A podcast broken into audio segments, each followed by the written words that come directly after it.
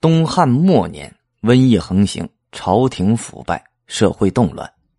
张角在民间传统医术的基础上，加以符水咒语为人治病，赢取百姓的信任。深受瘟疫之苦的百姓，在绝望之际，对张角符水治病的方式深信不疑，奉他为活神仙，趋之若鹜。东汉朝廷万万没有想到，正是这飘着黑色纸巾的符水。给东汉王朝带来了灭顶之灾。小麦青青，大麦枯，谁当祸者富与孤？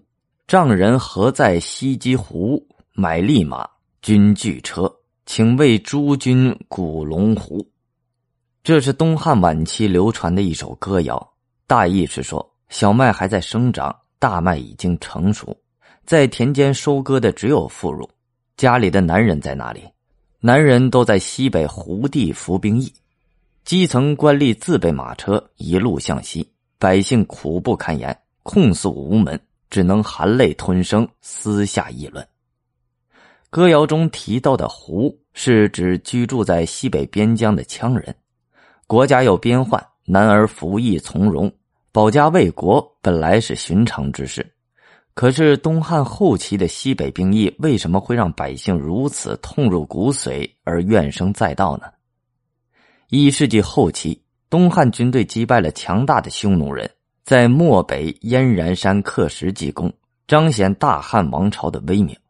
但是与西北羌人部落的角逐中，却没有取得毕其功于一役的战役。从东汉中期直到东汉灭亡，战争反反复复，始终不断。无数中原男儿抛尸疆场，魂断西北。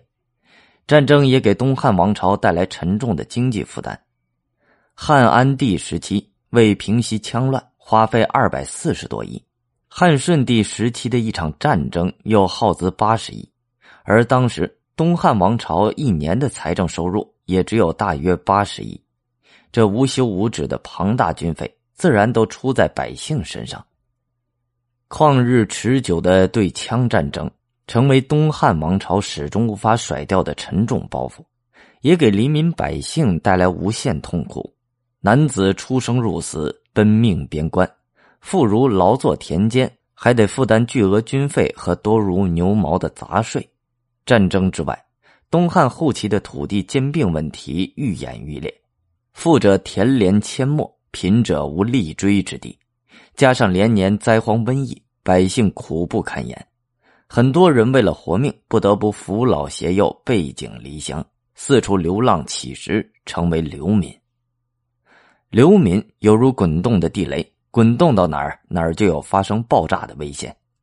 小农社会的管理之道是千方百计把农民附着在土地上，百姓一旦成为流民，便脱离了国家管理，很容易成为社会秩序和国家安全的威胁力量。中国历史上曾多次发生流民造反的事例，西汉末的赤眉军便是由流民演变而来。东汉后期的流民现象比之西汉有过之而无不及。更为可怕的是，这一时期的流民已经不单纯是逐寻口粮的盲流，一种宗教信仰正悄然改变着流民的属性。东汉后期土地兼并问题严重。大多数农民丧失土地，要么做地主的依附民，要么沦为奴隶，要么迁徙逃亡，背井离乡，四处流浪。所以，日益严重的流民问题是东汉覆亡的最根本原因。